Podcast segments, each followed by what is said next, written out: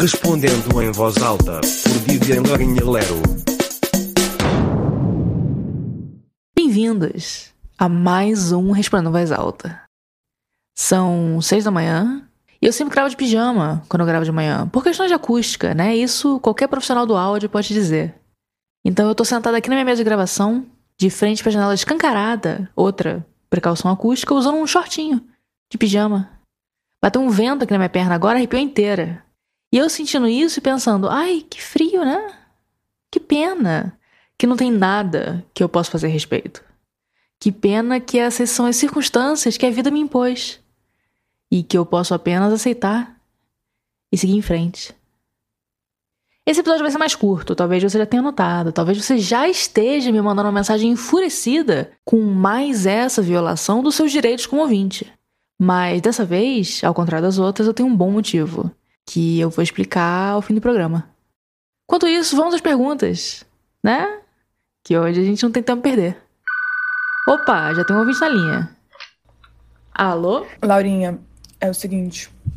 Eu fui sair num date com um menino, com um cara. E aí, desde o começo, já não tinha achado ele muito atraente. tipo assim, não tinha nada a ver com as fotos. Nas fotos ele parecia um deus, na vida real, não. E aí, é, eu falei, não, vai que ele é uma pessoa muito massa e tal, então eu vou insistir aqui, a gente vai ficar conversando, né? A gente foi pra casa da minha amiga, a gente ficou tomando cerveja lá e tal. Aí, bem no comecinho, ele já lançou que durante a quarentena ele desenvolveu uma bactéria que fazia com que o suor dele fizesse ele cheirar a gorgonzola. Aí, é isso. Eu não, não tive coragem nem de chegar perto dele pra dar tchau. Quando eu ouvi essa mensagem, eu tinha entendido que o cara desenvolveu a bactéria no sentido de desenvolver um laboratório mesmo. Sabe? Biólogo. E já tinha preparado aqui toda uma defesa da ciência nacional antes de cair a ficha que ele só ficou doente mesmo. Esse cara. E a doença dele é cheirar gorgonzola. Olha, o melhor primeiro encontro que eu já tive, vou mudar de assunto, vou falar de mim agora. O melhor primeiro encontro que eu já tive foi eu e o cara sentado na frente da TV, assistindo a participação do Felipe Dilon no programa Estrelas, apresentado pela ex-futura primeira-dama Angélica. Angélica, nesse programa, ia na casa dos famosos, pedia pro famoso cozinhar alguma coisa para ela, e enquanto o negócio tá no forno, eles iam dando um tour pela casa, mostrando a casa pro Brasil. Daí no episódio do Felipe Dilon, você sabe o quão velha é essa história, porque o Felipe Dilon era famoso ainda. O Felipe fez um salmão ao forno. E ele fez assim: ele untou a travessa com azeite, botou a posta de peixe no centro da travessa, jogou um salzinho em cima e enfiou no forno. Que é uma, é uma abordagem muito minimalista ao preparo do salmão. Aí tá ele e a Angélica andando pela casa, ele mostrando as pranchas de surf dele no quarto, as pranchas de surf dele na sala, voltam pra cozinha e ele tira o salmão do forno. Só que o salmão sai completamente diferente de como entrou. Tá todo incrustado em ervas, temperado, né? Como as pessoas em geral comem salmão. Claramente, para quem tá assistindo, alguém tirou o salmão do forno e temperou, enquanto ele tava dando tour, pra Angélica não ter que comer aquilo do jeito que tava. Mas. e aí é que tá, o Felipe Dilon olha o peixe e não entende o que aconteceu, porque ele sabe que ele não fez isso com peixe. Ele só botou sal. E dá para você ver, ele não comenta, mas dá para você a, a, a, a confusão visível no rosto dele, tentando entender como que o forno fez isso com o salmão. E eu e o cara, ali no primeiro encontro, assistindo esse vídeo mijando de rir no sofá. O que, que eu tô querendo dizer? Se esse é o melhor primeiro encontro que eu já tive, claramente eu não tô em posição de julgar encontro de ninguém. Certo? Me falta esse controle de qualidade. Mas eu gostaria de chamar sua atenção para um fato que talvez você não tenha notado, que é o de que, apesar do sistema imunológico desse homem não ter protegido ele contra essa bactéria que faz ele cheirar a gorgonzola, ele é imune a uma coisa muito mais nociva, né? Que é a mentira. Esse homem foi sincero com você no momento que não só não precisava, como não deveria. E talvez isso tenha seu valor. Tendo dito isso, eu entendo se esse encontro tiver cruzado um limite que você não sabia que existia na sua vida romântica, até esse limite ter sido cruzado, que é um homem chegar cheirando a gorgonzola. Nesse caso, o jeito é dar um fora mesmo. E eu espero, de verdade, que ele realmente quisesse ficar com você, porque dói ser rejeitado, né? Mas dói muito mais ser rejeitado por alguém que você não quer.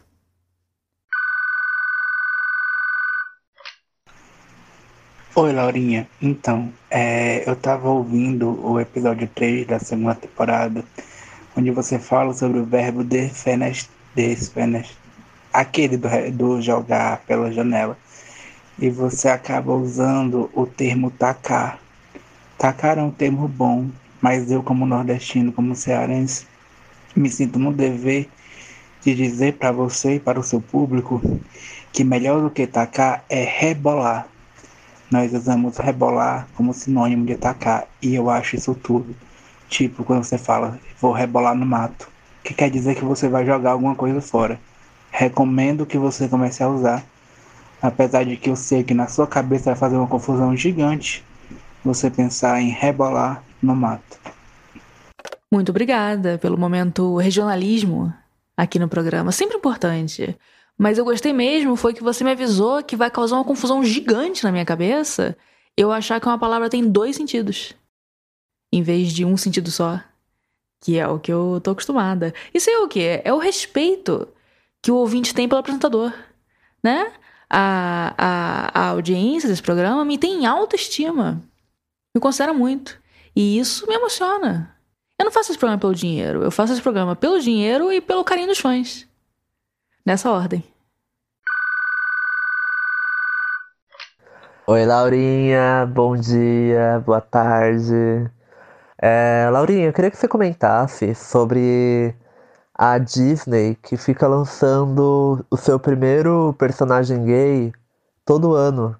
Todo ano tem um primeiro personagem gay da Disney diferente. E aí eu queria saber qual que é a sua opinião sobre isso. Se você tem uma opinião sobre isso. E me fala.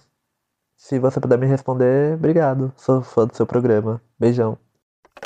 Antes de qualquer coisa, eu queria te agradecer por me perguntar não só qual é a minha opinião sobre isso, como também se eu tenho uma opinião. Porque, em geral, e também nesse caso em particular, a resposta é não. Eu me encontro o tempo todo não tendo opiniões. É quase que um hobby para mim. Mas em respeito tanto à delicadeza da sua pergunta. Quanto ao fato de eu ser contratualmente obrigada, duas coisas que têm igual peso para mim, eu vou improvisar aqui uma opinião para te dar. E a minha opinião é a seguinte: das grandes corporações, a Disney é a mais inteligente. Você pode não concordar com os métodos empregados pela Disney e você pode não gostar dos produtos Disney. Mas você tem que admirar a perspicácia com que eles resolveram os dois maiores problemas que qualquer estúdio enfrenta no século XXI, que são como reciclar conteúdo sem parecer que você está reciclando e como satisfazer a sua audiência LGBT sem incomodar a outra parte da sua audiência que quer que essa parte morra. O primeiro aspecto da reciclagem tem gente que não gosta. Tem gente que preza por ideias novas, o que parece ótimo, né? Mas financeiramente não faz sentido. Cada ideia nova representa uma perda de eficiência orçamentária para Disney. É muito mais lucrativo continuar espremendo a mesma laranja. Mas como que você faz isso sem que a audiência se incomode? Essa é a raiz do problema, dos dois problemas, né? Você ganha mais dinheiro sem não incomodar ninguém. Esse é o slogan da Disney, aliás. Disney, a gente ganha mais dinheiro sem não incomodar ninguém. Bom, o que você faz é pegar a história que você já contou e aí contar o que veio antes e o que veio depois. Mina de ouro, né? Descoberta do século. Todo mundo faz isso, mas a Disney faz melhor. Por exemplo, esses dias eles lançaram um filme que conta a origem da Cruella. Cruella de Vil, dos 101 Dálmatas, porque já teve a sequência dos 101 Dálmatas. 102, 103, eles esgotaram o número possível de Dálmatas que cabe em um filme e resolveram voltar para a história original cavar para trás, né? Usar o passado agora. Como que eles fizeram isso? Vou dar um spoiler da história da Cruella. Cuidado, spoiler. Vou estragar a história para você. eles contaram por que, que ela não gosta de dálmata. Por que, que ela faz casaco com a pele do dálmata. É porque um dálmata, ou uma turma de dálmata, não sei, não assisti o filme, matou a mãe dela. Arrancou o couro da mulher. E aí você me diz, mas como que essa é uma solução melhor? É uma solução melhor porque cria um motor perpétuo de histórias. A partir do momento que você treina uma audiência para se satisfazer conhecendo a história de um personagem de uma outra história, você estica uma ideia em um milhão. Igual aquela mulher que apareceu na Globo pedindo pra você comer casca, nada se perde. Fez o filme da Cruella? Pra conhecer a história da vilã? Qual era a história? Ah, a mãe morreu pro Dálmata, agora faz o filme do Dálmata. Como que o Dálmata chegou nesse ponto de cometer um assassinato? Assim, vamos ouvir a história dele. E assim por diante, você entende? É infinito. Mas e o outro problema? A questão do gay. O gay é um problema pra Disney. Porque ela quer o dinheiro do gay, o famoso pink money, que vale tanto quanto qualquer outro, mas ela também quer o dinheiro de quem não gosta do gay. E isso cria um dilema, uma grande questão filosófica que as corporações enfrentam. E a Disney largou muito na frente de todas as outras corporações porque ela descobriu uma solução muito elegante. Tanto que agora sempre tem personagem gay. Né? O Loki, da série Loki, se revelou bissexual agora. Pra descrença de muitos que falaram: Ah, será que a Disney vai mesmo fazer ele bissexual? Vai. Claro que vai. Já fez. É só decidir que ele é. Porque o que incomoda o homofóbico, e essa é a grande sacada da Disney, não é você chamar um personagem de bi, ou de lésbica, ou de gay. É você mostrar ele sendo. Mostrar um erotismo homossexual. Essa é a chave. Não tem problema nenhum dizer que o Loki é bi, porque mesmo que ele fosse hétero, ele não ia meter ninguém. Não tem sexo. Ninguém fode no produto Disney. Não tem tesão, não tem buceta, não tem cu, não tem nada. O cu não existe no universo Disney. E é o fantasma do cu que assombra a nação. Então, com o cu fora de questão, tudo se resolve. Em vez de representar a diversidade sexual, a Disney foi no caminho contrário e eliminou o sexo. Agora, ser gay é só um traço de personalidade como qualquer outro. Anda de mão dada, no máximo dá um beijinho sem língua. E aí, ué, ah, pode ter gay à vontade. Brilhante, né? Eu admiro muito a Disney por ter pensado fora da caixa, assim. Mas claro que uma pessoa ouvindo talvez tenha a impressão contrária, de que, na verdade, eu estaria fazendo uma crítica velada aqui, que eu desprezo profundamente a Disney e os seus valores. Então, senhor Disney, se você está ouvindo e ficou incomodado, me contrata como sua embaixadora, embaixadora Disney. Né? Tá na moda. E aí eu tiro o episódio do ar. Opa, tá na hora de bater o ponto. Em vez de terminar esse episódio como eu geralmente termino, que é explicando onde você pode mandar uma pergunta pro programa, eu quero explicar uma outra coisa, que é o tamanho pequeno desse episódio. Um episódio light, episódio de bolso. Como vocês sabem, a menos que você seja novo por aqui, nesse caso eu vou te dizer agora, o Respondendo Voz Alta é um programa quinzenal. Vinte e poucos minutos de episódio, duas sextas por mês. Um ritmo de trabalho humano, humanizado, só que esse programa quinzenal, contra toda a minha vontade e esforço, alcançou em junho uma audiência muito boa. Então, como mando ditado, time que tá ganhando, vamos mexer nessa porra. Pedidos tanto da audiência quanto da chefia, eu respondendo em julho vai ter quatro episódios. Quatro episódios em tamanho menor. Que nem esse. Pra eu não ficar maluca. E é isso. Vejo vocês semana que vem. Eu já me arrependi de ter topado essa história, não sei se ficou claro. Sabe, a coisa que eu mais gosto quando alguém me propõe qualquer ideia é falar, vamos ver no que dá. E a que eu menos gosto é ver no que dá. Então vamos ver no que dá. Até mais.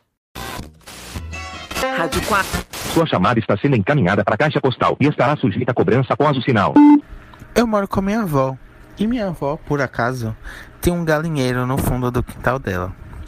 Neste galinheiro tem um galo. E ele é um galo desregulado. Então ele toca. Toca não, ele canta. A hora que ele bem entende. Tipo, ele acabou de cantar e são meia-noite e seis. A gente tem um vizinho que tá muito incomodado com isso.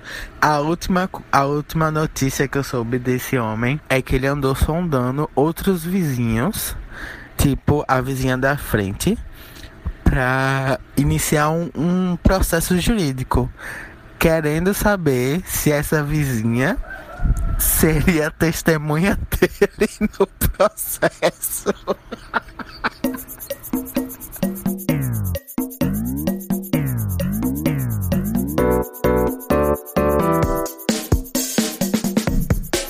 Respondendo em voz alta, por Vivian Lorinha Lero.